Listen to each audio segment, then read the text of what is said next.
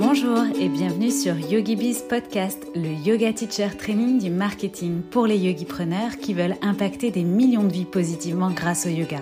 Je suis Cécile, coach et accompagnatrice digitale spécialisée pour les professeurs de yoga.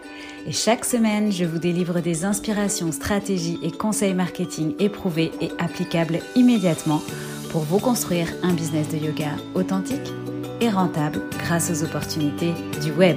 C'est parti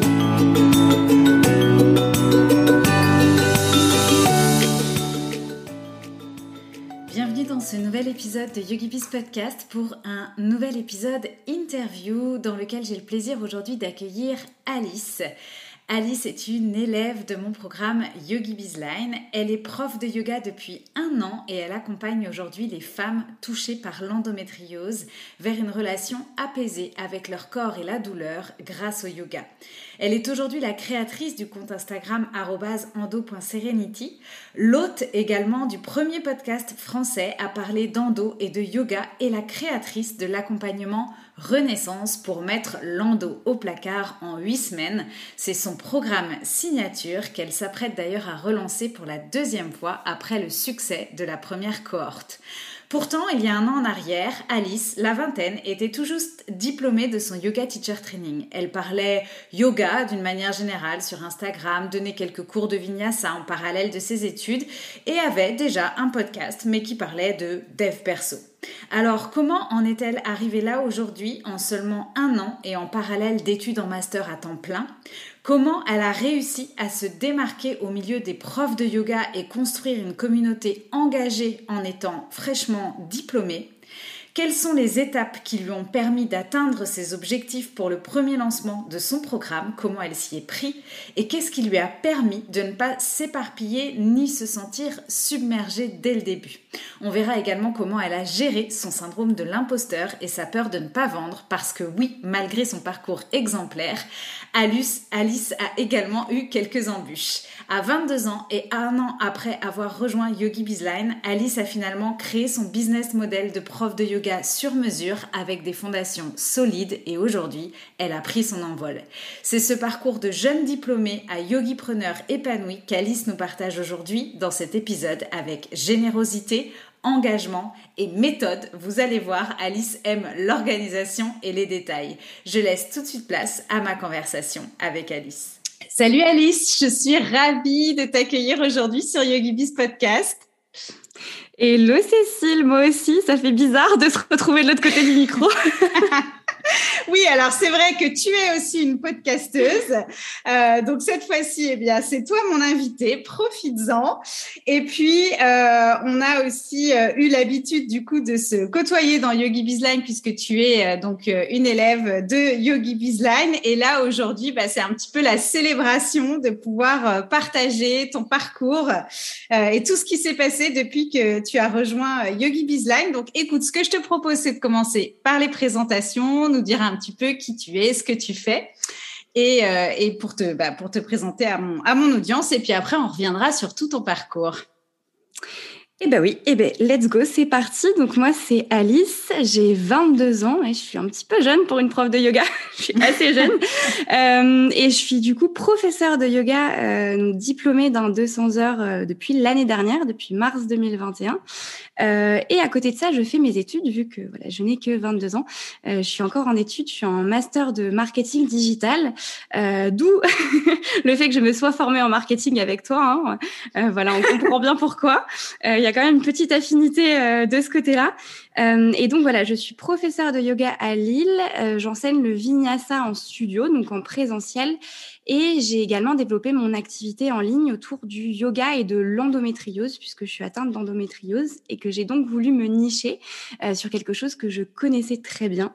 Et donc voilà, je donne des cours, je, mais ça, je pense qu'on aura l'occasion d'en reparler. J'ai également développé un programme en ligne autour du yoga et de l'endométriose avec du développement personnel et tout ça. Euh, et voilà, et pour l'instant, c'est déjà beaucoup.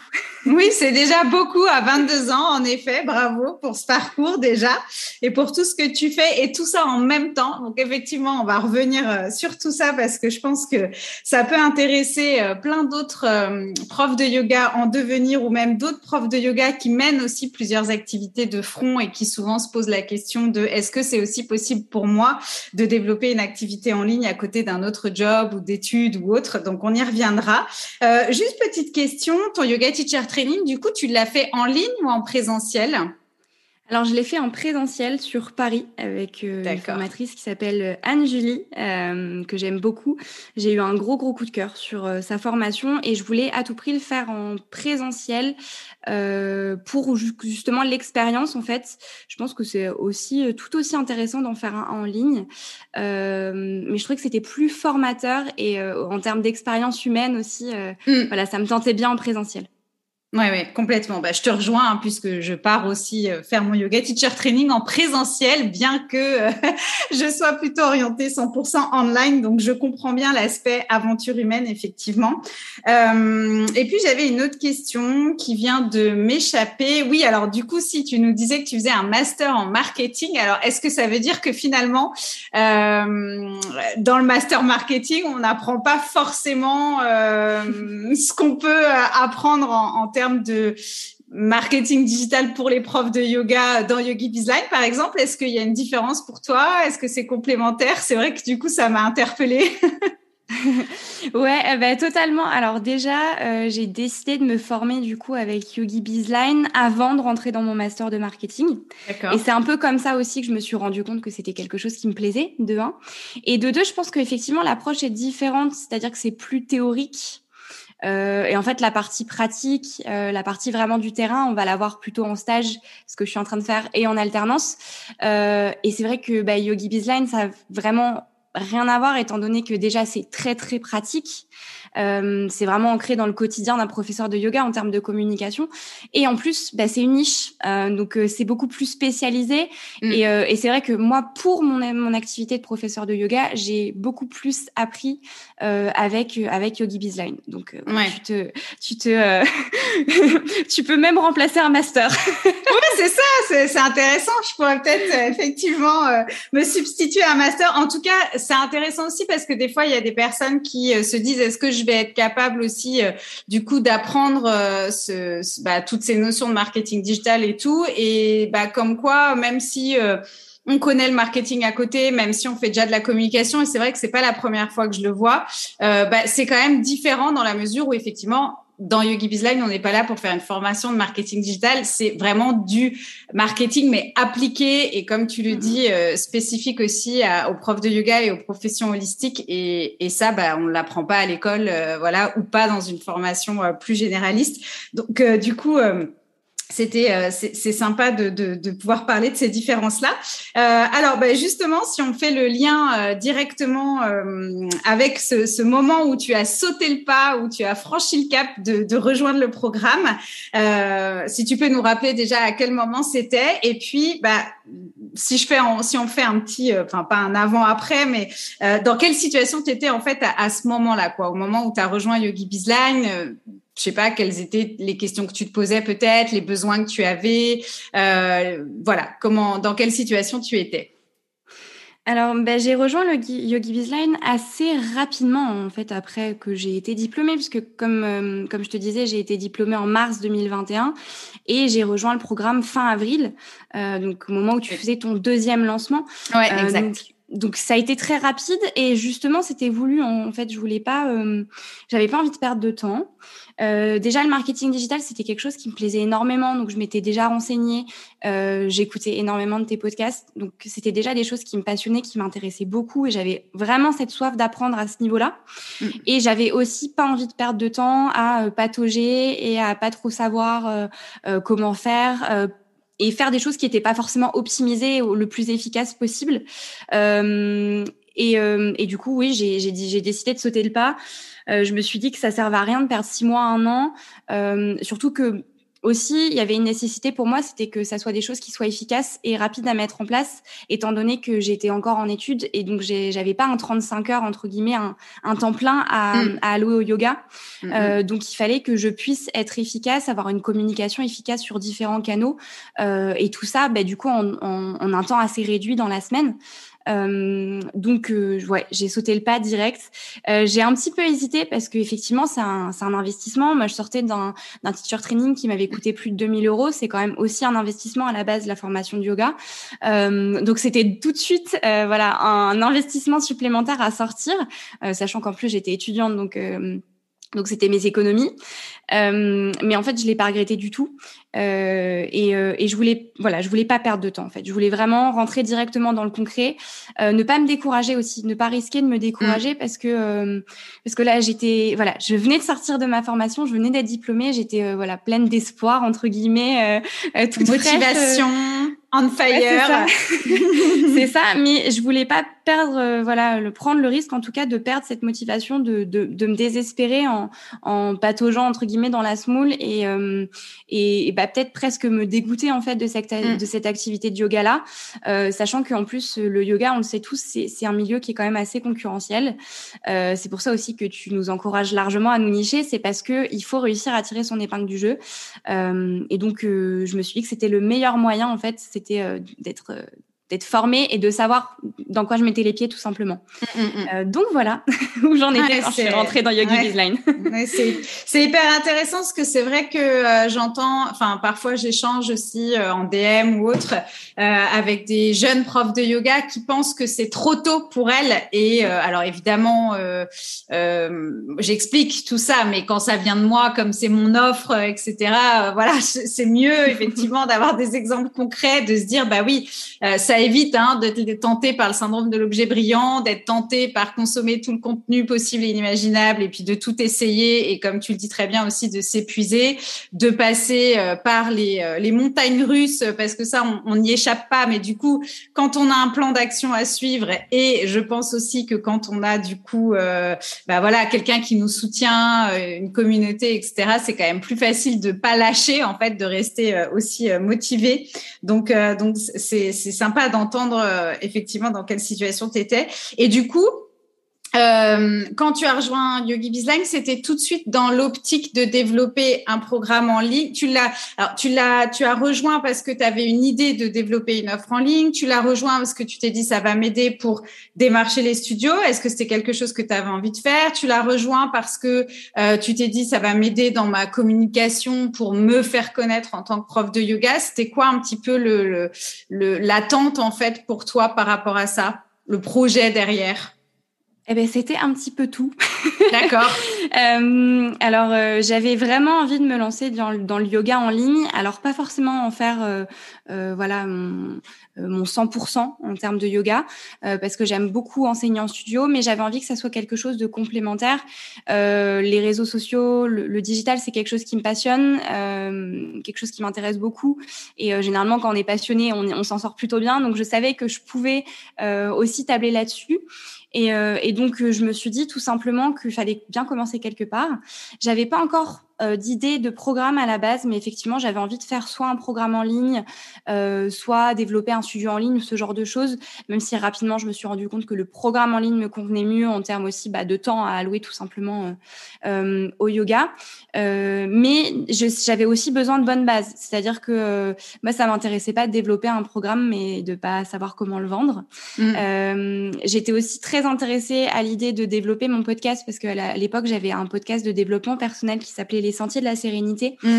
euh, mais en fait qui me servait absolument pas euh, pour, euh, bah, en fait pour développer mon compte Instagram, etc. C'était pas du tout, enfin ça, ça coïncidait pas en fait. ça rentrait pas dans ton dans, dans, ton écosystème et dans tes objectifs business. C'était un peu pour le plaisir finalement, mais c'était pas une ligne éditoriale si on utilise les termes qui étaient en, en, corrélation avec ton projet de devenir prof.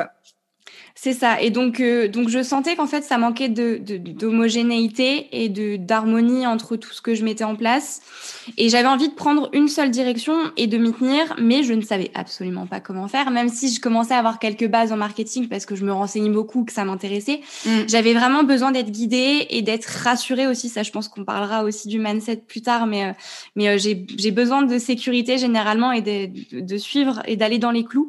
Et donc, avoir une formation qui me permettait de de tout faire euh, du, du, step 1 jusqu'au step 10, bah, ça m'allait totalement. Et c'est vraiment ce dont j'avais besoin. Euh, j'avais pas juste besoin d'une formation pour créer un programme. Mm. J'avais vraiment besoin d'une formation pour m'aider à poser les bases et à évoluer et quelque chose qui soit progressif et évolutif. Euh, la preuve, euh, un an plus tard, Yogi Biz Line, c'est encore quelque chose que j'utilise. Mm. Euh, donc, euh, donc c'est que j'ai fait quand même un bon investissement. ouais, oui, c'est clair qu'en termes de ROI, pour le coup, Euh, c'est un investissement sur du long terme, mais c'est comme ça que la formation elle a été conçue. Donc tant mieux si ça, ça a bien répondu euh, à ses attentes. Et donc alors tu franchis le cap en avril 2021, c'est ça, voilà.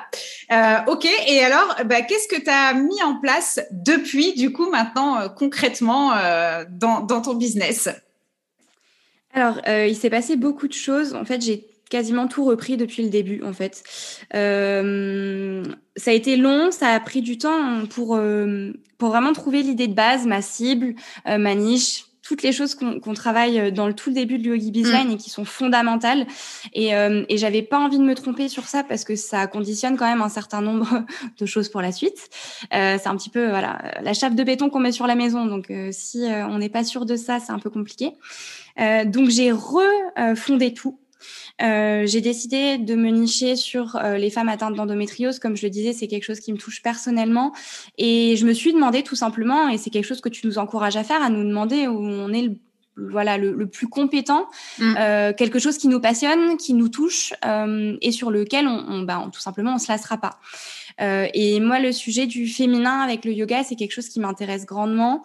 Euh, il y avait autre chose qui me touchait, c'était le stress, mais mm. le stress et le yoga, euh, un petit peu tout le monde, tout le monde le fait.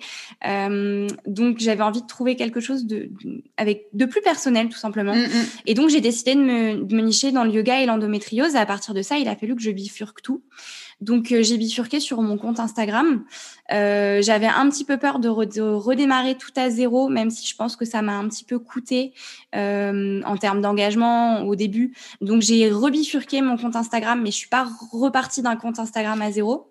Ouais, tu as gardé le même compte. Ouais mais euh, tu as démarré avec un nouveau positionnement. En fait, on a refait la bio, quoi, finalement, on va dire. Et puis, euh, bah, tu as démarré avec euh, une nouvelle ligne éditoriale. Enfin, tu vas nous en parler. Mais euh, voilà, donc ça, c'est vrai que c'est intéressant parce qu'on a souvent la question, est-ce que une fois que j'ai choisi mon positionnement, je reprends un compte avec zéro abonné parce que j'ai envie que ça soit propre hein? Souvent, c'est un peu ça, on veut effacer le reste. Et puis, voilà. Et, et, et, donc, toi, tu as, as, gardé ton compte, mais voilà, tu as pivoter. Oui, parce que ça me, ça me faisait un peu peur en fait de me retrouver avec zéro abonné, de, devoir tout recommencer, sachant que euh, ça faisait à peu près un an depuis que j'avais prévu de faire mon teacher training et puis pendant mon teacher training où j'avais un peu travaillé euh, euh, à reprendre mes réseaux sociaux qui étaient mes réseaux sociaux perso de base en yoga. Donc j'avais, je crois 500 ou 600 abonnés à l'époque. Et, euh, et ça me faisait très peur de retourner à zéro, mm. ce qui au final n'aurait pas été une mauvaise chose parce que du coup je me suis retrouvée avec une baisse d'engagement au début, c'est-à-dire que les mm. abonnés qui étaient là n'étaient pas forcément tous intéressés par ce que je faisais, euh, donc forcément ça a un petit peu fait stagner mon compte au début, mais maintenant je m'en sors plutôt bien, donc euh, voilà, euh, à la réflexion, peut-être que j'aurais fait différemment, mais ça n'a pas non plus été un gros poids pour moi. Mm. Ensuite, euh, j'ai aussi rebifurqué mon podcast, du coup, qui est un podcast de développement personnel euh, que j'ai aligné avec ma ligne éditoriale qui était le yoga et l'endométriose, pour que ça soit vraiment un véritable levier qui me permette de me faire connaître de un, euh, puisque, euh, comme tu l'expliques très bien, le podcast c'est quelque chose qui est référençable sur Internet. Donc, quand on cherche yoga et endométriose ou ce genre de choses, ben, on, on tombe sur mon podcast. Mm. Et donc, ça permet de me faire découvrir, ensuite de rabattre les gens sur mes offres et mon compte Instagram.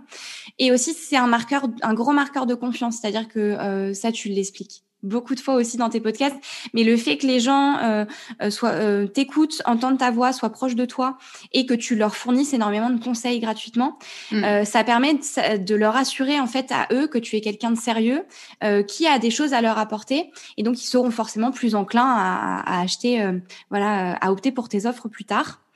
Euh, donc ça, ça a été les deux gros changements que j'ai fait euh, à, partir du tout, début du Yogi Bizline. Je pense que euh, à partir du premier mois, une fois que j'avais validé et que j'étais sûre de moi, voilà, j'ai rebifurqué tout. Et rien que d'avoir fait ça, je me suis sentie vraiment en phase avec ce que je faisais. Ouais. Mmh. j'étais plus du tout trouvé l'alignement. Ouais, j'étais plus dans, du tout dans cette phase de doute où je suis restée quelques semaines où je me disais je testais des trucs et je voyais que hmm, c'était pas tout à fait ça, etc. Et à partir du moment où j'ai tout réaligné, et ben c'était parti en fait. Et je ne me suis plus jamais posé de questions. Et euh, ma bio, je l'ai plus refaite 150 euh, fois. Elle est restée la même. Ouais. Euh, et, euh, et, je me suis plus posé la question de me dire alors le et je le mets avant ou après ce mot-là. Oui, oui, oui. Après, ça, c'est fluide, ouais. c'est ça. Euh, donc, euh, donc c'était un mal pour un bien. C'était une, une, une, période assez inconfortable, mais au final, mm. voilà. après, c'était clair, c'était fixe, et, et j'ai plus jamais déroger de cette ligne éditoriale.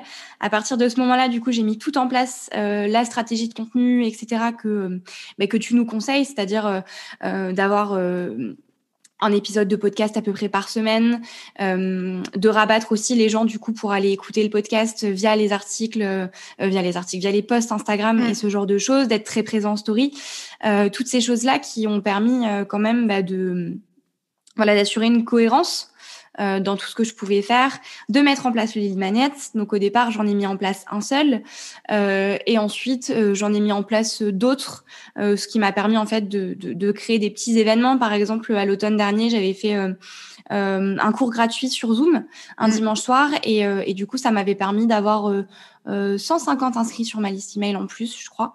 Euh, et puis maintenant, je le fais tourner en automatique, ce qui fait que les personnes, elles s'inscrivent et, euh, elles peuvent l'avoir direct. ouais. On me demandait beaucoup le replay, donc du coup, je l'ai mis rapidement en automatique. Donc c'est des choses qui m'ont permis en fait peu, petit à petit d'avoir euh, d'avoir une bonne base d'emails et euh, et moi je suis assez cartésienne donc j'avais calculé en fait en fonction du taux de conversion que tu nous donnes euh, mm. dans Yogi Bizline à peu près le, le, nombre de personnes qu'il me fallait dans ma liste email pour avoir à peu près mon objectif de vente pour mon programme. Donc je m'étais laissé pas mal de temps hein, puisque j'ai commencé mm, à rebifurquer tout ça au mois de mai-juin. Euh, genre fin mai, je crois que le podcast a rebifurqué. Donc début juin, tout était prêt. J'avais réentamé ma ligne éditoriale et je me suis laissée jusqu'à euh, voilà jusqu'à fin décembre, euh, début janvier pour sortir le programme mmh. euh, parce que je voulais à peu près 400-500 personnes sur ma liste email. Ça me permettait voilà d'être sécure par rapport à ce que je voulais pour pouvoir lancer mon programme. Donc je me suis laissé du temps. Entre deux, j'ai quand même sorti des petits ateliers en ligne, ce qui m'a permis aussi de tester bah, ma base d'email, de tester les lancements, de tester aussi Systemio. Euh, tout ça, ce qui me ce qui m'a permis aussi de me rassurer euh, quand j'ai, en fait, quand j'ai sorti Renaissance, donc mon programme en ligne, euh, c'était des outils que j'avais l'habitude d'utiliser. Mmh. J'avais déjà fait, j'avais déjà fait des lancements, donc tout ça était plus calé et c'était plus serein pour moi en fait. La seule, la seule zone d'inconnu que j'avais, c'était le nombre de ventes que j'allais faire. Mmh. Mais tout le reste, je connaissais déjà. Euh, donc il m'a fallu voilà six bons mois, un, peu plus de six mois pour euh, pour vraiment construire une base d'email solide, solide, euh, une base de communauté Instagram solide, pour que je me sente prête en fait à sortir le programme et à faire les ventes que je voulais. Oui. Alors on va on va effectivement après aborder le programme euh, et du coup juste un petit peu pour pour revenir sur tout ça, ce que j'ai trouvé intéressant de mettre le, enfin là où tu as mis le doigt, c'est le fait que on traverse forcément une période un petit peu inconfortable quand on cherche son sweet spot, hein, son positionnement, sa niche. Bah déjà, il faut, euh, il y a un gros travail d'introspection, je pense. Donc c'est c'est forcément voilà, ça peut euh, ça peut euh, ça ça emmène effectivement un petit peu d'inconfort d'une part. de deux, ça peut prendre du temps aussi. Et bon là, toi, tu t'es laissé le temps hein, de communiquer, de, de développer effectivement ta stratégie de contenu, etc. Bon aujourd'hui aujourd'hui, dans la nouvelle version de Yogi Bizline, on, est plutôt à aller tester et valider son programme euh, effectivement plus rapidement et ensuite à accélérer et à mettre de l'énergie dans la communication et la visibilité. Mais dans ton cas, ça a bien fonctionné. Pourquoi? Parce que justement, tu avais un positionnement très clair, très différenciant. Euh, et donc, c'était intéressant, effectivement. Euh, et puis, tu avais aussi des deadlines. C'est-à-dire que tu étais très engagé au niveau de ton business. Tu savais là où tu voulais aller. C'était pas de la stratégie de contenu qui t'a ralenti ou qui t'a fait procrastiner. Au contraire, c'est une stratégie de contenu sur laquelle tu avais fixé des objectifs.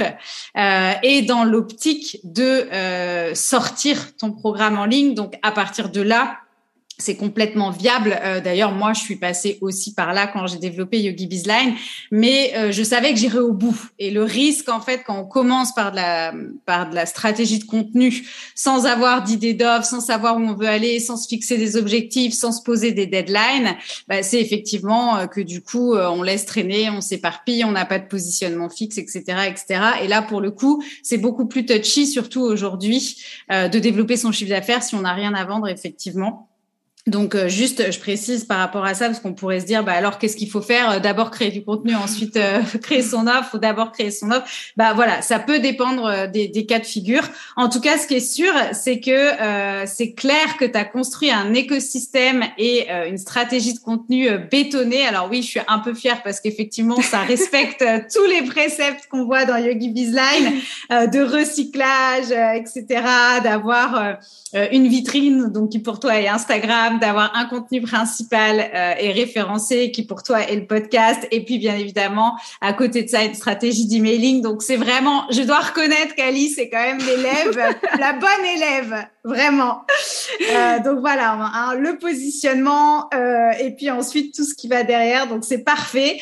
Mais voilà, mais on passe par des moments qui peuvent être inconfortables, on passe par des questionnements, je repars de zéro, j'ai moins d'engagement. Donc euh, voilà, c'est le moment où il faut pas lâcher et se dire ah bah ça marche pas ou j'y arriverai pas ou ça marche moins bien qu'avant, etc.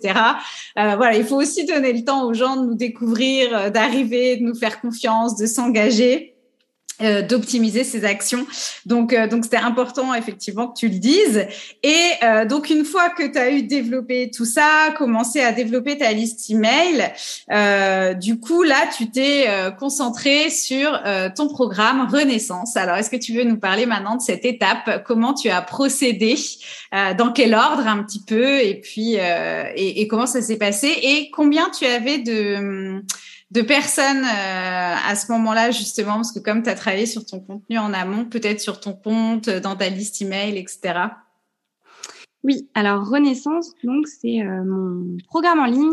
Euh, alors là, je dis programme en ligne parce qu'on est dans du business, etc., et que euh, ça parlera plus aux gens qui nous écoutent si je dis programme en ligne. Moi, je l'ai vraiment conçu comme un accompagnement, et je parle plus d'accompagnement en fait quand je communique dessus, parce que le but c'est pas juste d'avoir un programme où les personnes qui s'inscrivent, les élèves consomment du contenu, ne terminent jamais le programme et passent à autre chose. Euh, j'ai vraiment conçu ça comme quelque chose avec du suivi. Donc, euh, il y a un groupe WhatsApp et euh, il y a aussi des, des, des lives, en fait, Zoom toutes les deux semaines pour pouvoir les accompagner, justement. donc, moi, c'était vraiment mon but avec ce programme, c'est de, de pouvoir avant tout accompagner les personnes, leur proposer des solutions qui les aident avant tout, mais aussi leur proposer de l'écoute et un suivi euh, pour pas qu'elles lâchent parce que euh, l'endométriose c'est une maladie qui est quand même assez douloureuse. Euh, c'est compliqué de trouver des solutions pour soulager. Et les solutions naturelles, c'est pas non plus des solutions miracles. C'est-à-dire que le yoga, c'est c'est pas euh, voilà un cachet d'opium ou un doliprane. Mm. Euh, c'est pas un truc qu'on prend et en cinq minutes ça fait effet. Euh, ça demande de la rigueur, ça demande de l'investissement.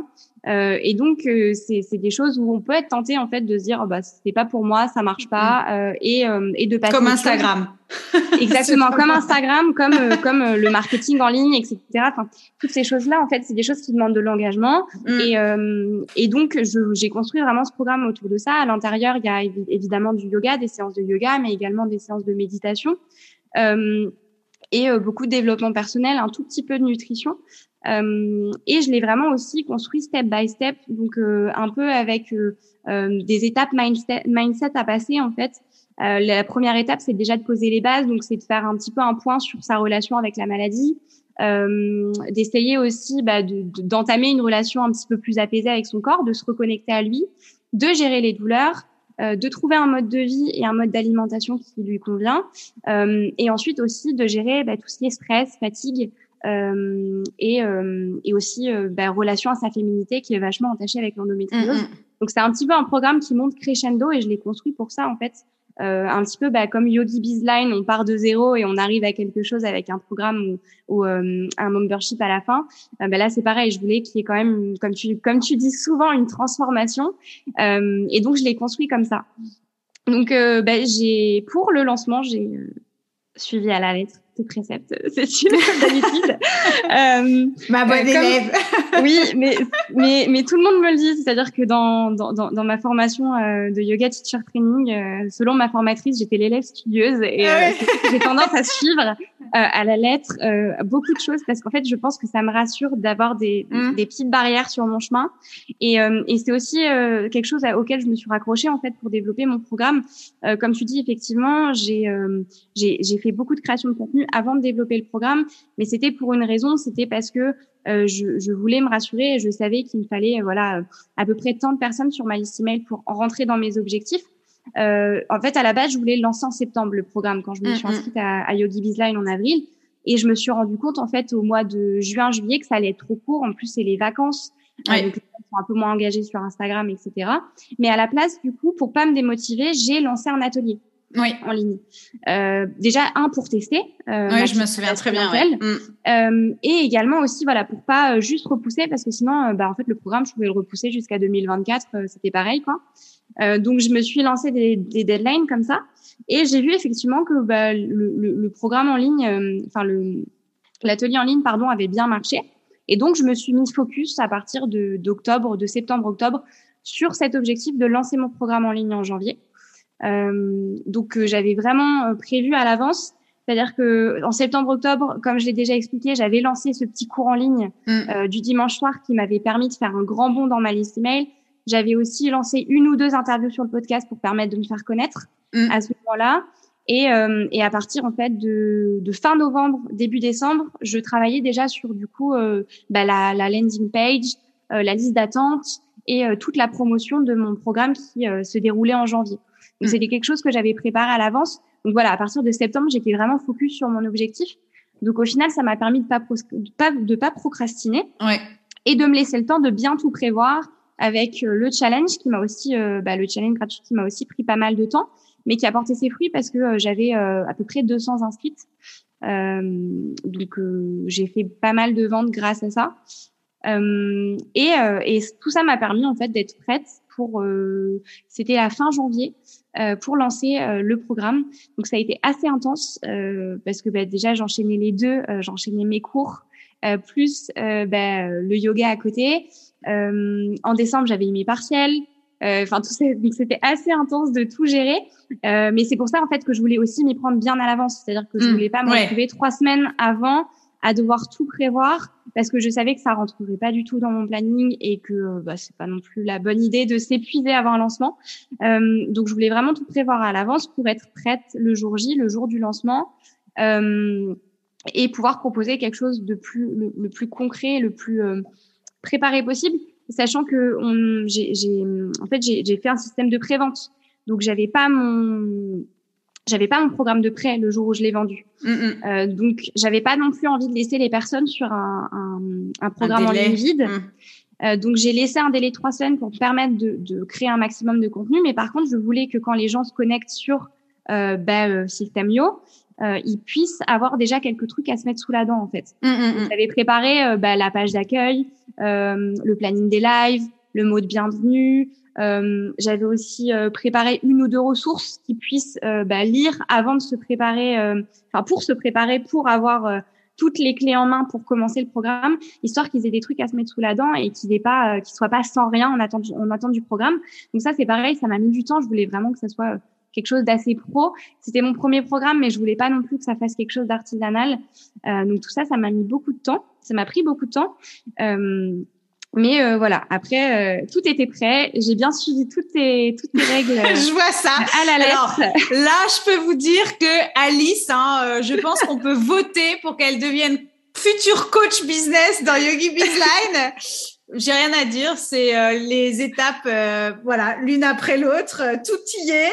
la préparation effectivement du lancement, le rétro-planning, voilà, tout ce qui, tout ce qu'il fallait. Et puis effectivement la prévente. Donc ça, point important quand même, parce que je le rappelle que dans Yogi Design, on apprend en fait, on vend son idée, et ensuite, bah, on passe effectivement à la création du programme. Alors de deux manières, hein, soit effectivement en prévente, comme tu l'as choisi Alice, soit en mode bêta test, où c'est plutôt une version, on va dire minimaliste euh, un produit minimum viable, une version minimaliste de la future version, de manière à pouvoir la co-créer et l'ajuster. Euh, mais effectivement, euh, c'est tout à fait ça. Et je trouve intéressant de ne pas de pas t'avoir mis de pression entre guillemets en termes euh, de timing et d'avoir su de toi-même aussi te dire bon bah voilà c'est à peu près ce que on voit. Euh, enfin, mes recommandations, on va dire globalement, c'est un travail qui dure sur 45 jours à peu près euh, entre euh, le plan de lancement, le préchauffage, enfin le pré-lancement, donc tout ce qui est stratégie de contenu pour réchauffer l'audience, le matériel de vente. Donc comme tu le disais, la page d'inscription, la, la page de vente, mais aussi les événements de lancement. Donc toi, tu as choisi de faire un challenge. Bon bah tout ça effectivement moi, je, préconise, ou en tout cas, j'estime à 45, 60 euh, jours la préparation de l'ensemble de tout ça. Et toi, voilà, tu as fait courir ça finalement sur septembre, octobre, novembre, à peu près quatre mois, ce qui est complètement euh, juste quand on a euh, à côté une occupation à temps plein, je pense, hein, effectivement. Oui, oui, et c'est pour ça aussi que je me suis laissé autant de temps euh, avant de créer mon programme. C'est parce que ben, mon revenu ne repose pas sur le yoga actuellement. Et donc, ça me permettait aussi de me laisser le temps de construire step by step euh, voilà, ma, ma, stratégie de contenu, d'avoir mhm. des choses qui soient très, très carrées. Parce que je pense que ça n'échappera pas à tes auditeurs que je suis organisée. donc, euh, donc j'avais vraiment voilà envie que tout, tout soit bien calé. Aussi avoir voilà une, une zone de confort d'un certain nombre d'abonnés sur ma liste email. Euh, alors les abonnés euh, Instagram, ça veut pas forcément euh, dire grand chose, mais par contre les abonnés sur liste email, c'est assez important. et donc voilà, je savais, il fallait que je sois dans une zone assez confortable qui me permettait de me rassurer aussi et de pas mmh. me foutre une pression énorme sur un truc au final voilà que qui, qui, se vend hein, qui se vend. Mais euh, mais euh, mais c'est toujours la peur. C'est toujours la peur qu'on a c'est c'est de, de, de, créer un truc qui ne se vend pas. C'est aussi pour ça que j'ai opté pour la la prévente. Ouais. et que euh, moi j'ai passé mes soirées mes samedis mes dimanches et mes vacances sur Renaissance et donc, euh, clairement, euh, je pense que je pense que ça m'aurait dégoûté à vie si j'avais créé tout un programme et, et que j'avais pas rempli mes objectifs parce que j'ai mm. sacrifié, voilà, mes, par exemple mes vacances de Noël, euh, j'ai quand même euh, beaucoup bossé. J'ai dû me laisser deux trois jours entre euh, Noël et jour de l'an pour un peu me reposer, mais sinon j'étais renaissance, renaissance, renaissance à fond. Euh, ça m'a pris des dizaines d'heures et donc euh, voilà, je préférais m'assurer le coup en faisant exactement tout comme il faut euh, et en optant pour la prévente euh, que je puisse en fait tout simplement bifurquer si j'avais pas euh, voilà les ventes euh, qui, qui, allaient qui allaient avec quoi. Alors qu'est-ce que ça a donné du coup en termes de résultats cette prévente? Alors ça a donné des grosses paniques et des grosses surfroides, mais ça a surtout donné bah, 10 ventes. ce qui était mon objectif, je m'étais donné une fourchette basse à 5 ventes, ouais. une fourchette haute à 10 ventes, et, et en fait, bah, j'étais dans la fourchette haute. Et donc, ça a rempli plus que mes espérances. Euh, au final, euh, tout a payé. Euh, c'est pour ça aussi que je voulais tout suivre euh, à la règle, comme Cécile nous dit de faire, parce que euh, j'aurais eu, je pense, beaucoup de remords si j'avais pas fait tout tout comme il fallait entre guillemets parce que je pense qu'il y a, y a des multitudes de façons de faire euh, mais j'aurais eu j'aurais eu des remords en me disant j'ai pas tout fait pour où j'ai pas été à mon maximum. Là, je savais que j'étais à mon maximum, que je pouvais pas faire mieux en, en termes de, de, contenu par rapport au temps que j'avais. Euh, et donc, bah, j'étais euh, plus que ravie quand j'ai vu les ventes. Euh, je me rappelle très bien t'avoir envoyé un message en panique euh, le soir, euh, un, un, soir, un soir, un samedi soir, bah, le lendemain du lancement. ouais, voilà, c'est ça. T'as eu tes, ouais, c'est ça. Ouais. Et, euh, et j'étais complètement paniquée et tu m'avais dit mais ça va venir. Et, et moi j'ai remetté tout tout en question. Et en fait euh, et en fait c'est venu. Et après ça fait généralement ça fait effet boule de neige. C'est-à-dire que une fois qu'il y a une deux trois ventes euh, tout le monde se, tout le monde se rue sur le truc alors que ça fait 48 heures qu'il y a personne qui achète. J'avais aussi fait le petit truc des post-it. Ça me fait penser à Laurent aussi qui avait fait ça. oui, mais j'avais fait le truc des post-it justement parce que alors c'était déjà un truc que j'avais fait que j'avais envie de faire. Et j'avais vu Laurent le faire sur bah du coup sur euh, sur son programme quelques jours, quelques semaines avant, et je me suis dit, oh, faut que je le fasse. Et alors au début, du coup, j'osais pas parce que franchement, un post-it sur un mur, euh, ça fait un peu ridicule, quoi. Au fur et à mesure, en fait, j'en rajoutais, j'en rajoutais, et plus j'en rajoutais, plus j'avais de ventes.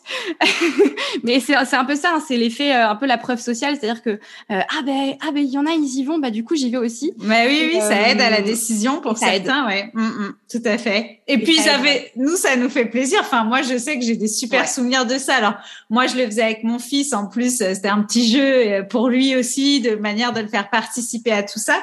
Mais effectivement, euh, c'est bien c'est bien au-delà que juste un post-it avec un nom sur un mur. Exactement. C'est nos membres, c'est les personnes qui nous font confiance, mm-hmm. c'est des personnes qui viennent travailler avec nous. C'est voilà, on a notre offre, on est tellement, enfin voilà. Et effectivement, au-delà de ça stratégiquement, euh, ça amène euh, de la preuve sociale et, ça aide à la prise de décision pour certains carrément. Mais euh, je me souviens oui très bien de, ton lancement et bah voilà donc ça c'est pour tout le monde voilà du novice de premier lancement à, un lancement plus abouti ou même quand on génère des lancements à plusieurs millions d'euros il y a toujours des creux, c'est toujours un petit peu les montagnes russes le lancement. Et moi, ce que j'aime bien dire, hein, c'est surtout, faut pas lâcher, faut aller jusqu'au bout du plan, mm, mm, mm. parce que c'est aussi le fait d'aller jusqu'au bout du plan qui va faire qu'après, même si ça fait pas de vente et c'est ok. Euh, c'est l'entrepreneuriat, ça marche pas à tous les coups. Hein, les offres, ça marche pas à tous les coups. Mais par contre, quand on va jusqu'au bout du plan, ensuite, on peut venir regarder justement bah, pourquoi, euh, où ça, a pêché, qu'est-ce qui n'a pas été, etc. Et donc, je trouve que ça, c'est tout autant d'ailleurs intéressant si on doit le faire. Donc en tout cas, ça a été un lancement euh, successful. Alors évidemment, hein, je suis encore plus ravie quand ça fonctionne, c'est certain. Euh, et donc du coup, euh, donc le, fameux système de prévente, hein, en fait, on, prépare le contenu pour euh, bah, pour réchauffer entre guillemets les gens, en tout cas pour voilà les préparer à, ce qu'il y a dans notre programme, pour lever les objections, pour lever les freins, pour bah voilà peut-être créer aussi le shift de mindset nécessaire à se dire ok c'est la bonne personne, c'est ce que je recherche, c'est ce dont j'ai besoin, etc. On crée le matériel de vente en amont, mais effectivement quand on vend notre programme, hormis un module de bienvenue ou peut-être voilà quelques audios, quelques vidéos, ben, tout l'ensemble du programme. Alors il est structuré, on sait où on va, on sait quelles sont les leçons qu'on va produire, on sait quels vont être les formats de nos différentes leçons, etc. Mais rien n'est encore euh, fait. Est-ce que cette période-là, du coup, ça a été euh, pour toi qui devais cumuler ça en plus avec euh, ton, tes autres, tes autres occupations ou comment ça s'est passé? Bah, euh, ça a été moins intense en fait que la phase de lancement. Ouais, euh, d'accord. Déjà, la, la, phase de lancement, elle a duré assez longtemps, comme, euh, comme tu l'expliquais tout à l'heure, vu que j'ai commencé à réfléchir vraiment au contenu du programme à partir de décembre. Euh, ça a été quand même beaucoup de boulot sur euh, pas mal de semaines, donc c'était c'était fatigant physiquement et moralement. Euh, mais comme tu disais, j'avais tout de, de prêt, c'est-à-dire que euh, pour construire bah, notamment ma page de vente, il fallait que je sache dans les modules, dans chaque module, ce qu'il y avait. Mmh, mmh, mmh. J'avais tout en fait, j'avais des, des papiers partout avec euh, euh, mes modules et ce qu'il y avait dedans des mind maps de, de partout.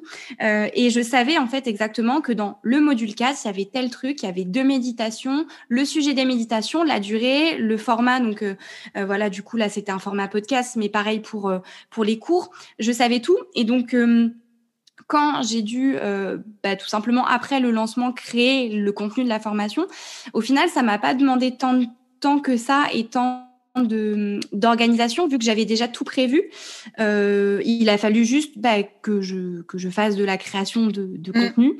Euh, donc ce qui a été assez challengeant pour moi, c'était plutôt le côté euh, enregistrer des cours en ligne mm. euh, parce que c'est toujours euh, ça demande déjà beaucoup d'énergie d'être face cam, etc. Ça demande aussi un peu d'investissement financier, bah, justement de de commander deux trois lumières. Euh, ça c'est des trucs bah, que j'ai commandé une fois que j'étais sûre d'avoir suffisamment de ventes parce que je voulais pas commander mon matériel pour rien donc mais c'est l'avantage aussi. J'avais mes cinq ventes.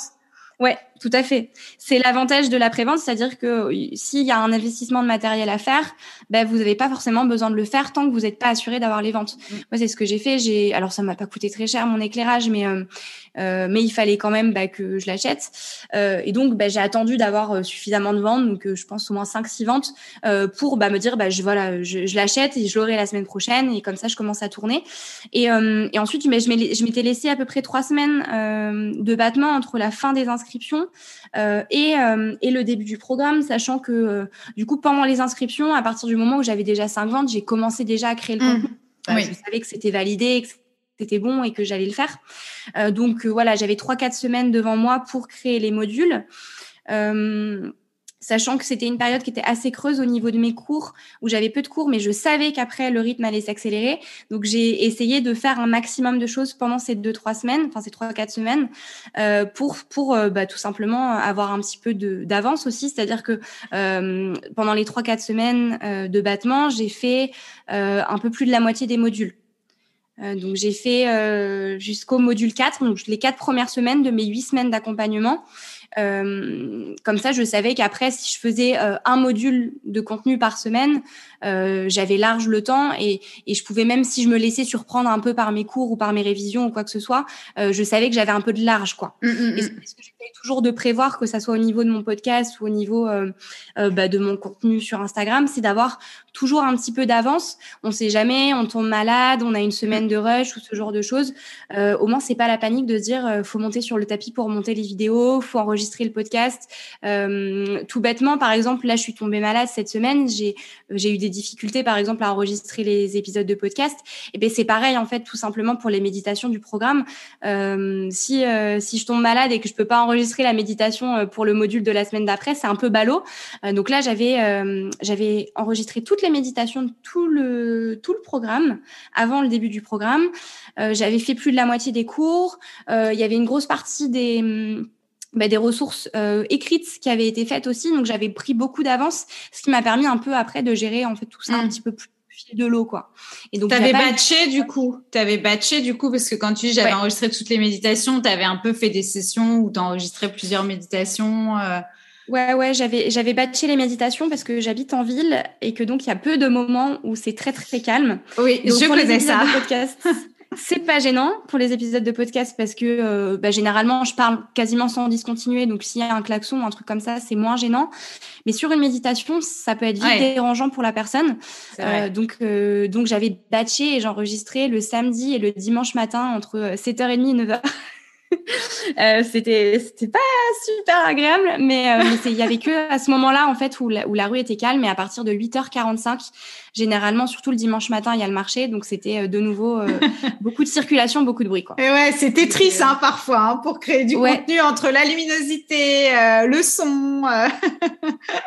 C'est ça, et, et c'est pareil pour bah, en fait les, les, les cours euh, les cours euh, de yoga préenregistrés.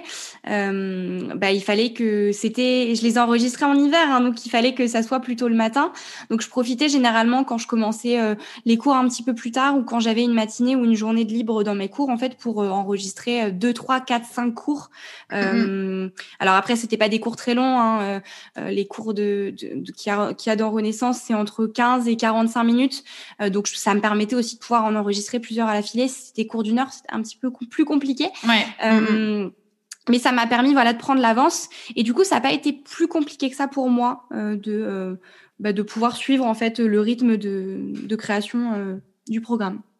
Et du coup, maintenant, on a un programme qui est, euh, ça y est, qui est, euh, enfin, tous les enregistrements sont faits, tous les modules sont faits, euh, et qui peut maintenant, pour le coup, être vraiment vendu une deuxième fois, commercialisé une deuxième fois, et là, avec bah, tout ce travail qui, qui, qui, qui, est déjà fait et qui est plus à faire en fait. Hein. Donc là, on rentre vraiment dans ce qu'on appelle, bah, où on échange de moins en moins son temps entre guillemets contre nos clients. voilà, il n'y a plus d'échange de autant argent, euh, même si voilà, ça va toujours nécessiter de la création de contenu, ça nécessite toujours d'en parler, de le promouvoir, mais euh, c'est créé entre guillemets une bonne fois pour toutes. Je dis une bonne fois pour toutes parce que je sais et on est toutes pareilles, euh, on veut toujours refaire des choses, ajouter des choses, voilà. Mais globalement, là, ça y est, tu es prête pour le vendre à un nombre illimité de personnes sur un prochain lancement. C'est ça, et je planifie du coup déjà le lancement. Je suis déjà en train de, de m'occuper de tout ça, puisque là, le, la première promo de Renaissance s'est terminée euh, euh, il y a deux semaines maintenant à peine. Euh, donc mes dix petites élèves, voilà, ont terminé l'aventure Renaissance, en tout cas pour ce qui est des, de l'accompagnement. oui Zoom, puisque euh, elles ont bien sûr accès encore aux ressources pour le temps qu'elles veulent.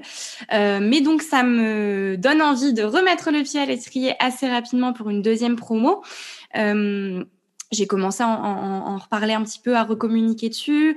Euh, je reprépare une petite liste d'attente, euh, même si je pense que ça sera pas pour, euh, tout de suite, tout de suite, en tout cas pas voilà, pas pour dans un mois, mais pour pouvoir voilà reconstituer au, fur et à mesure une petite liste de personnes intéressées. et effectivement, je n'aurai plus le contenu du programme à créer. Alors, je prévois des améliorations, des petites choses en plus. Euh, mais du coup, j'aurai le temps pour euh, créer tout ça, pour les imaginer, et je serai pas forcément en train de recréer de nouveau tout, mmh, mmh, mmh. Euh, toutes ces choses-là, et je pourrais me concentrer bah, à 100% sur le lancement et sur les améliorations que je veux en faire.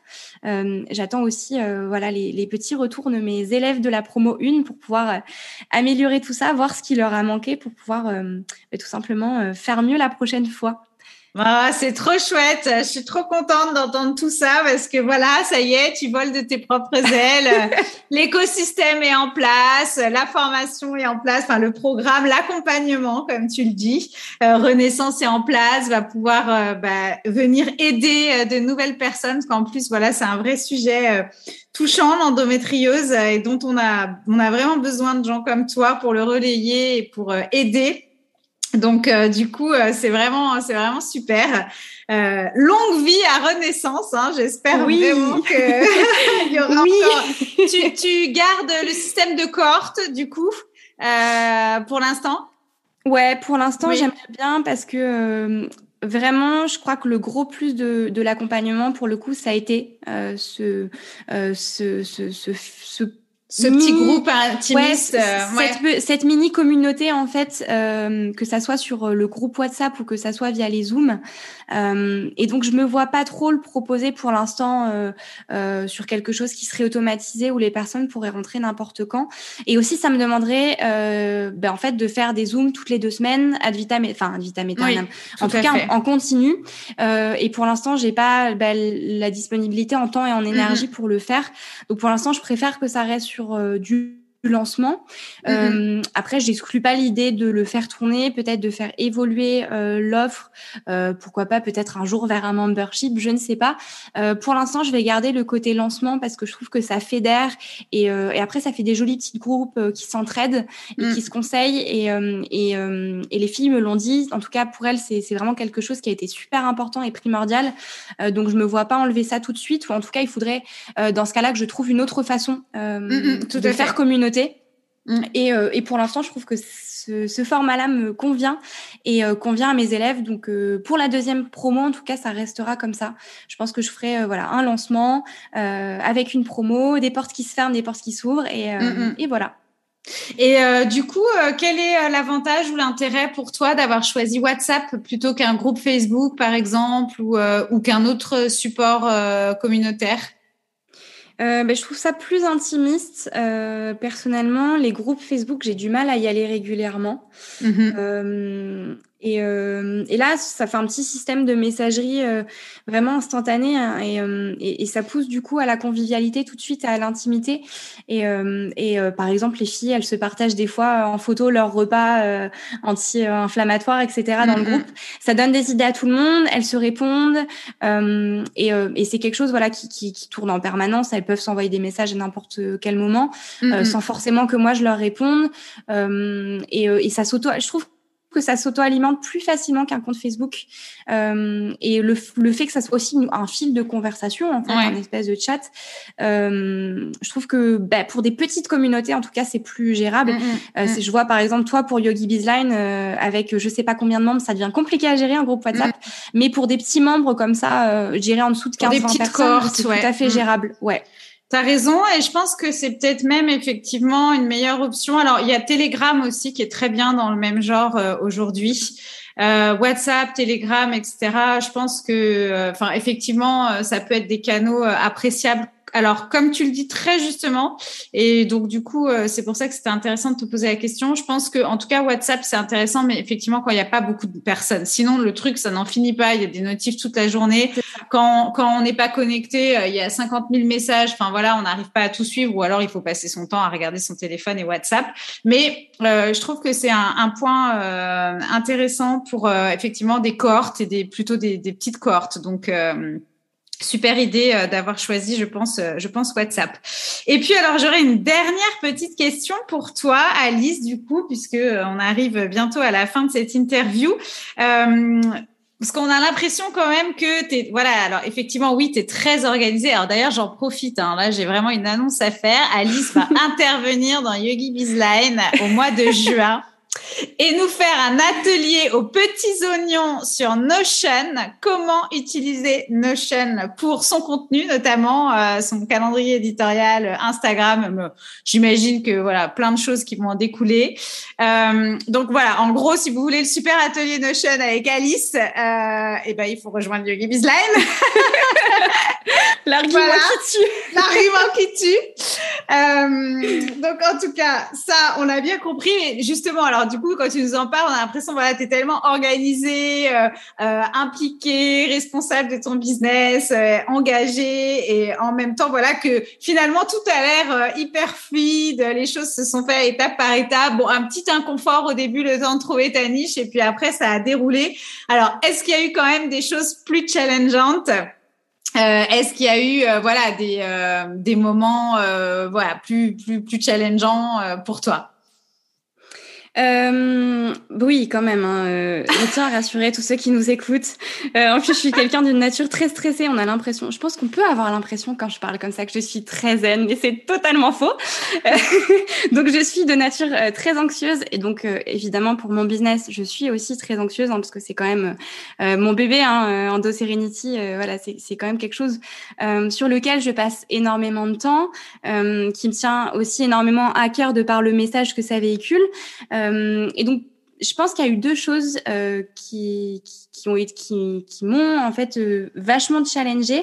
Alors euh, c'est plutôt en termes de mindset parce que en termes de technique, grâce à Cécile et ses tutos Systemio, euh, on n'a pas de problème technique. c'est pas possible.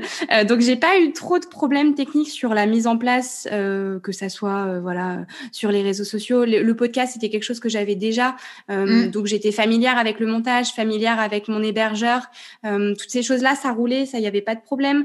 Les réseaux sociaux, j'adore trouver des petites astuces et tout pour optimiser. Donc ça c'est pareil, c'est des choses qui me plaisent. J'avais pas trop de difficultés. Systemio avec les tutos de Cécile et toutes les explications, c'est quelque chose qui est c'est une plateforme qui est très facile à prendre en main, mm. euh, même quand on a l'impression que ça va être complexe de mettre euh, en place euh, des tickets de, de, paiement, des tunnels de vente, etc. Mais c'est très vite très simple. En plus, tu, t'expliques quasiment tout mm, dans. Mm, dans, dans Yogi Bizline. Donc, avec ça, il n'y avait pas de problème. ma seule difficulté à moi, c'est moi-même. c'est, c'est en fait, c'est mes peurs, on va dire. et donc, il y avait deux principales peurs euh, qui m'ont, alors pas, je dirais pas freiné parce que ça m'a pas empêché, euh, justement parce que j'arrive à me sécuriser. Euh, mais j'avais deux peurs principales. C'était premièrement euh, que euh, bah en fait tout simplement ça plaise pas aux gens. Mm. euh, c'est-à-dire que, bah, que ça n'intéresse personne que je ne fasse pas de vente. Ça a été notamment le cas pour le programme. J'ai eu très très peur en fait. J'ai eu une grosse grosse phase de doute au moment de lancer le, le programme. C'est-à-dire que j'avais lancé tout mon challenge la semaine d'avant donc du lundi au vendredi. Il y avait cinq jours de challenge gratuit avec des méditations, un petit cours de yoga, etc., pour montrer bah, tout simplement les, bienfaits euh, qu'on pouvait retirer d'une pratique euh, de yoga ou de développement personnel de cinq minutes euh, sur ses douleurs et sur son, humeur et sa façon de, se sentir. Euh, et à la fin de ça, j'avais prévu un petit live de lancement avec un mini cours de 30 minutes et on bah, embrayait tout simplement sur mon offre euh, qui sortait le soir même. Et donc j'avais envoyé euh, mon dernier, mon premier mail de vente, le, le Zoom avec voilà le petit cours, etc. Et zéro vente le soir. Zéro, rien du tout. je m'attendais au moins à une vente. En fait, ça m'aurait permis de me sécuriser. surtout que je voyais que les personnes étaient super intéressées. Quoi. Rien du tout. Le samedi, zéro vente. Alors là, ça a été panique à bord. Et, euh, et du coup, mes peurs sont ressorties. C'est-à-dire que je me mm. suis dit, oh, mais si ça se trouve, euh, euh, ce que je propose, ça plaît pas. si ça se trouve, j'ai pas bien communiqué. si ça se trouve, j'ai pas forcément montré correctement les bienfaits de ce que je pouvais apporter. ça se trouve, ça se vendra pas, etc.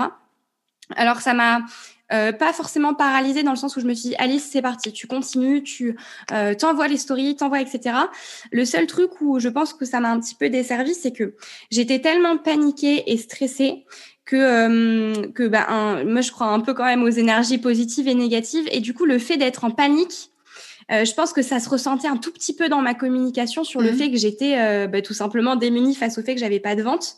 Euh, donc je pense que les gens sentaient quand même un petit peu mon appréhension. Euh, mais en fait, après, j'ai ça, ça s'est vite, vite inversé. Hein. Il y a eu un, un inversement de vapeur et euh, j'ai de nouveau fait des ventes et après, ça s'est enchaîné. Euh, donc, ça n'a pas duré longtemps, mais ça a été une grosse phase de doute. Mm. après, tu m'as bien rassuré sur le fait que voilà, fallait pas que je lâche et je, je voulais pas lâcher. C'était vraiment hors de question. il fallait que je fasse jusqu'au bout le truc parce que j'aime bien aller au bout des choses et que j'aurais eu un goût d'inachevé. Mais voilà, ça c'était ma grande peur que ça plaise pas et que je fasse pas de vente et que j'ai fait tout ça pour rien. faut aussi se dire que quand même, euh, j'étais dans un état d'épuisement euh, assez intense après bah, tout ce que j'avais préparé en plus des cours. Mm. Euh, donc j'avais vraiment cette grosse peur là. Et la deuxième peur que j'ai pu avoir, que ça soit pendant le lancement, hein, mais mais pendant bah, tout enfin tout mon parcours d'entrepreneuriat encore maintenant, c'est un peu euh, le syndrome de l'imposteur et l'impression de pas euh, forcément savoir assez, de pas être assez diplômé, euh, de pas euh, bah, donner assez aussi en termes de connaissances. Euh, ça c'est quelque chose qui qui m'a qui m'a toujours un petit peu fait peur. Alors après je me soigne entre guillemets, hein. j'essaye de me rassurer comme je peux, mais c'est des petits trucs mindset qui font que bah voilà rien rien n'est un long fleuve tranquille. Hein. Mmh. Même si on a l'impression que euh, voilà, j'ai réussi tout euh, super facilement, c'est pas vrai. Euh, mais bon, généralement les entrepreneurs communiquent assez peu sur l'envers du décor et sur le fait que bah, on traverse des doutes hein, comme tout le monde surtout quand on est seul dans le navire des fois c'est pas toujours facile de faire face aux doutes parce qu'on n'a pas forcément quelqu'un à côté comme Cécile pour nous dire mais non ça va bien se passer. Donc euh, des fois c'est un petit peu euh, bah, ouais, c'est un petit peu challengeant. Euh, mais oui c'est principalement les deux choses. Euh, donc c'est pas de la technique c'est vraiment du mindset c'est c'est vraiment le, le, fait d'avoir confiance en ce qu'on propose et d'avoir confiance en ce qu'on fait. Mm. euh, ça va de mieux en mieux parce que je me rends compte que bah finalement c'est pas si mal ce que je fais. Mais c'est même très bien et si je peux donner un conseil du coup par rapport à ça, moi la seule chose entre guillemets, le seul remède que j'ai trouvé euh, à ma peur en tout cas de, de de, pas réussir à vendre mes offres et de pas réussir à intéresser les gens, euh, c'est tout simplement euh, de me faire accompagner. Voilà, d'avoir des programmes en ligne comme le tien et surtout d'avoir une feuille de route et de m'y tenir et, euh, et, de me dire ça a marché pour plein de gens, ça va forcément marcher pour moi, mais il faut que je suive tout à la lettre. Et mm. c'est pour ça qu'en fait je suis aussi studieuse et aussi organisée, mm. parce que c'est une manière de me rassurer en fait et de me dire euh, bon si je suis tout ça comme il faut, ça va le faire et il n'y a pas de raison en fait que ça marche pas. Euh, J'ai tout mis en place pour, il n'y a pas de raison et la plupart du temps à 90% ça marche. Ouais. Euh, voilà. Bon, bah déjà, on a les élèves hein, qui nous ressemblent. et euh, effectivement, c'est ce que j'aime bien dire souvent parce que, alors c'est vrai hein, que c'est un petit peu ma mon message à moi qui est un petit peu contre-intuitif par rapport à tout ce qu'on entend parce qu'on entend souvent beaucoup. Bah, il faut le mindset pour que ça marche. Et moi, j'aime bien prendre un petit peu le contre-pied de ça, même si évidemment que oui, euh, voilà, il faut y croire, il faut se, il faut s'engager, il faut euh, oser passer à l'action, etc. Mais j'aime bien, j'aime bien l'idée enfin faire passer le message dans le sens si tu as le plan d'action et que tu as la stratégie et que tu suis, c'est-à-dire qu'à un moment donné tu fais confiance à quelqu'un qui t'a pas donné ça au hasard, mais voilà que tu te fais accompagner, que tu suis le plan d'action, bah dans les moments de doute, c'est le fait de te raccrocher justement à la stratégie et au plan d'action qui va faire que tu vas euh, voilà passer des barrières, passer des caps, sauter des étapes et donc finalement muscler ton mindset aussi par rapport à ça. Donc ça n'efface pas effectivement les doutes, euh, ça n'efface pas l'impermanence de ce qu'on ressent, de ce qu'on vit, de ce qu'on traverse. En revanche, voilà, moi je me dis bah si je prends un coach mindset, tant que je serai pas dans l'action et que j'aurai pas de plan à suivre, je vais peut-être avoir le sentiment qu'effectivement mon mindset il est prêt, sauf qu'il y a rien à faire au moment de vendre, je vais y être confrontée. Sauf que si j'ai le bon plan d'action pour vendre et que je le suis, même si j'ai des doutes qui viennent me saisir, comme je sais ce que j'ai à faire, je sais où je vais, j'ai de la clarté dans ma direction, dans ma destination finale, bah, c'est plus facile je trouve de s'y raccrocher et donc du coup de réussir à avancer finalement avec ses peurs et à leur faire de la place. Et de toute façon, si on peut conclure là-dessus, avoir peur, en fait, c'est avoir un moteur pour avancer finalement, parce que les peurs sont motrices et ce sont, euh, voilà, les, écouter, les entendre, leur faire de la place, c'est aussi ça qui permet du coup euh, bah, de sortir de sa zone de confort et de faire des choses qu'on n'aurait jamais cru possibles. Et donc, euh, bah, bravo à toi, parce que je crois que tes peurs et toi, euh, vous êtes allés euh, très loin dans cette aventure et vous avez plutôt bien réussi euh, ce challenge. Donc vraiment bravo, bravo Alice pour tout ça et merci aussi pour pour tous tes conseils. donc c'est quoi la suite pour Endo Serenity maintenant? Euh, ben, De continuer comme ça, euh, de lancer la deuxième promo Renaissance et, euh, et peut-être ben, développer un petit format hybride avec peut-être une retraite un jour euh, de femmes atteintes d'endométriose autour du yoga. Ce serait vraiment quelque chose qui me, voilà, qui me titille et que j'aimerais bien concrétiser un jour. Donc euh, peut-être 2023, peut-être 2024, on verra une belle suite logique, en tout cas, effectivement. Je pense que ça pourrait être euh, vraiment, euh, vraiment super d'associer une retraite à ton programme. Hein. On, voit ça dans Yogi Bizline aussi. On a, ça se fait. Euh, on a Marie aussi qui a fait ça avec son offre, son programme et puis sa retraite. Donc, je pense qu'effectivement, c'est un bon combo gagnant pour, pour la suite. Oui, j'espère, j'espère, j'espère. Et merci encore, Cécile, en tout cas, bah, pour tout ce que tu fais et pour tous tes conseils, hein, parce que mine de rien, euh, si j'en suis là, euh, c'est quand même grâce à quelqu'un. Alors oui, grâce à moi, hein, mais il y a quand même quelqu'un derrière. c'est toi qui as fait tout le job. Euh, juste pour terminer, un petit mot de la fin, Alice, ça serait quoi le conseil, toi, que tu donnerais à quelqu'un, ou en tout cas, euh, enfin, qu'est-ce que tu dirais à une prof de yoga comme toi, une jeune prof qui a aussi peut-être des études ou un autre job à côté? Euh, ça serait quoi euh, le mot de la fin euh, pour ces personnes-là? Quel est le message que tu aurais envie de leur faire passer si elles ont envie de développer elles aussi leur activité de yoga ou leur activité en ligne? Euh, je pense que le plus fondamental et le conseil que je pourrais donner, ça serait vraiment que ça reste quelque chose qui vous fasse plaisir. Euh, moi, j'ai l'impression, euh, voilà, là, je suis en stage en ce moment. Mon, mon travail principal, c'est le stage. Et en fait, quand je fais du yoga et quand je donne des cours ou quand je travaille sur Endo Serenity, oui, c'est du travail, mais en fait, j'ai pas l'impression que ça en est. Et c'est presque une bouffée d'oxygène en fait par rapport au reste. Et, et je pense que le meilleur conseil, c'est euh, c'est vraiment de faire euh, bah, de faire ce qui nous fait plaisir et que ça reste un plaisir. Euh, et je pense que vraiment allier une activité salariée ou des études ou quoi que ce soit avec quelque chose comme ça, une passion, quelque chose qui, qui, nous fait vibrer, euh, bah moi je trouve que c'est vraiment le combo gagnant. Après c'est quelque chose qui me correspond vraiment, euh, mais euh, mais ouais, je pense que le conseil c'est voilà de, de faire ce qui vous passionne et, et de réussir à allier les deux sans se mettre la pression euh, et se laisser le temps parce que mine de rien, bah, en fait, quand tu as 5 ou 10 heures à allouer à ton activité par semaine, tu as pas 35. Mmh, mmh, mmh. Donc, euh, on soulève pas des montagnes de la même manière. Ça prend plus de temps, mais ça n'empêche qu'on peut quand même faire des jolies choses. Exactement, et en es la belle preuve. Merci beaucoup Alice, merci pour ton témoignage, merci pour cette interview. Et euh, bah, écoute, on te retrouve très vite sur les réseaux, sur Endo Serenity. À bientôt. Merci Cécile, merci beaucoup. Si comme Alice, tu es futur ou jeune diplômé de ton yoga teacher training et que tu souhaites toi aussi développer ton activité de yoga grâce à une offre en ligne, sans perdre de temps et sans t'éparpiller en construisant ton propre business model sur mesure, loin des paradigmes du business model historique du prof de yoga qui doit absolument enseigner des cours en présentiel de 60 minutes, eh bien je t'invite à nous rejoindre dans Yogi Bizline dès aujourd'hui. Tu retrouveras toutes les informations sur euh, cette formation et cet accompagnement, ce mentorat personnalisé dans les notes de cet épisode ou bien directement dans la bio de mon compte Instagram @yogibiscoaching. Je reste évidemment disponible pour toi si tu as des questions. Et si tu veux voir tout le travail d'Alice, eh bien tu retrouveras également tous les liens pour la rejoindre dans les notes de cet épisode également. Si cet épisode t'a plu, la meilleure façon de me remercier, de nous remercier, de nous le faire savoir, c'est de me laisser un petit commentaire et une note 5 étoiles sur Apple ou une note également sur Spotify. Et bien évidemment de partager cet épisode en story si tu préfères, mais sache que ton engagement compte. Yogi Podcast, c'est fini pour aujourd'hui. On se retrouve la semaine prochaine. D'ici là, porte-toi bien. Bye bye.